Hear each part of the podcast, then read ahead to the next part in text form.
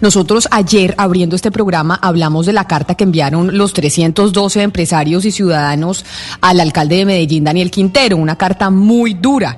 Y ahí eh, hablábamos de cómo le decían, oiga, ¿usted le preocupa realmente su aspiración política a nivel nacional y no le preocupa eh, Medellín eh, como ciudad?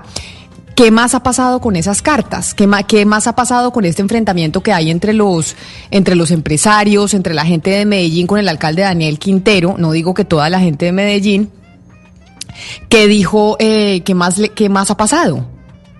Sí, Camila, lo que pasa es que desde, desde la renuncia eh, en bloque de toda la Junta, pues ha habido una serie de manifiestos, de comunicados, de cartas, digamos que las más recientes, pues, pues primero del gobernador encargado Luis Fernando Suárez, que le habla pues de una reunión que hicieron el 13 de agosto en la que se evaluó con la Junta, en Junta Extraordinaria eh, de la Sociedad de Hidroituango, en la, que se hizo un análisis, y él dice pues que es fundamental para toda la recuperación post-COVID eh, estar em, pendientes de, todo lo que va a pasar con Hidroituango, con Hidroituango y que el proyecto, eh, el proyecto hidroeléctrico es fundamental para la recuperación económica. Esa es una de las cartas. Hay eh, también cartas de algunas empresas como Sura haciendo algunas aclaraciones, por ejemplo, eh, Sura aclarando que no es aseguradora directa del proyecto Hidroituango, pues tipos de aclaraciones de algunas, de algunas empresas.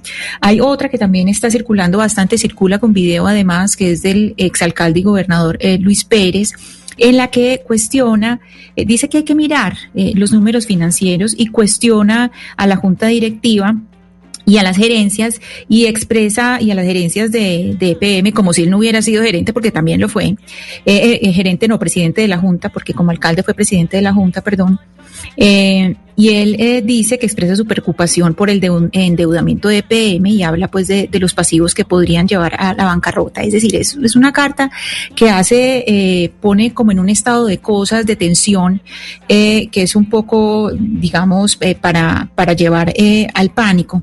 Lo más curioso de la carta, pues Camila y oyentes, me parece a mí es que Luis Pérez, que es uno de los políticos más cuestionados de esta región, nos esté dando lecciones de ética. O sea, un señor que de tantas maneras eh, se le ha cuestionado no solamente pues por, por los cargos, en los cargos en que se ha desempeñado, sino dentro de empresas públicas mismas. Él, dentro de empresas públicas pues hubo un escándalo con una vajilla de 100 millones de, pesos que, que, hubo pues una compra cuando él era eh, alcalde. Pero de todas estas comunicaciones, Camila, la que me parece más importante o lo que yo considero pues como más esclarecedor de lo que ha sucedido es un ensayo que publicó el profesor Santiago Leiva. Santiago Leiva coge eh, distintos, eh, es decir, coge todo el, panorama desde la, desde la renuncia de la Junta y coge eh, algunos apartes de, por ejemplo, Déjeme, yo la interrumpo un momento. Sí.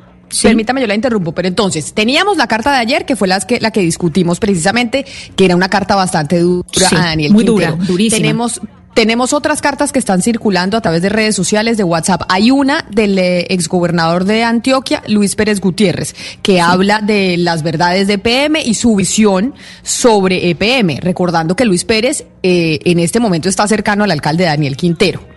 Y ahora estamos hablando de otra carta, un ensayo de un profesor en Antioquia en torno también a empresas públicas de Medellín. Claro, y el, lo interesante de este ensayo, Camila, es que coge esta carta de Luis Pérez él coge y empieza a explicar. Entonces dice, claro, Luis Pérez es muy cercano, es bastante cercano a Daniel Quintero. ¿Por qué? Porque hace 20 años, cuando fue alcalde de Medellín, Luis Pérez también quería mm, pues que nos pareciéramos como al Silicon Valley, le apostaba a la tecnología y esa fue como, como la fachada que le quería montar empresas públicas, porque para él empresas públicas no necesitaba de industriales, sino que para Luis Pérez empresas públicas es un grupo económico por sí mismo que, según él, no necesita de otros. Pero ¿cuál es la eh, cuál es eh, el problema? Que Luis Pérez lo que quería hacer, y que es en eso se parece a Daniel Quintero, es coger a EPM para poner ahí sus cuotas eh, burocráticas, doblegar a, los técnicos y desterrar empresarios. Es, y, y además, pues, digamos, eh, evoca las estrategias de negocios de Luis Pérez, hace como un, parangón entre los dos, entre Luis Pérez y Daniel Quintero, y dice que, por ejemplo, lo que los negocios que hizo Luis Pérez no fueron exitosos. Entonces, pues esto que le estoy citando es ese ensayo que me parece muy acertado del profesor Santiago Leva, profesor de AFIT.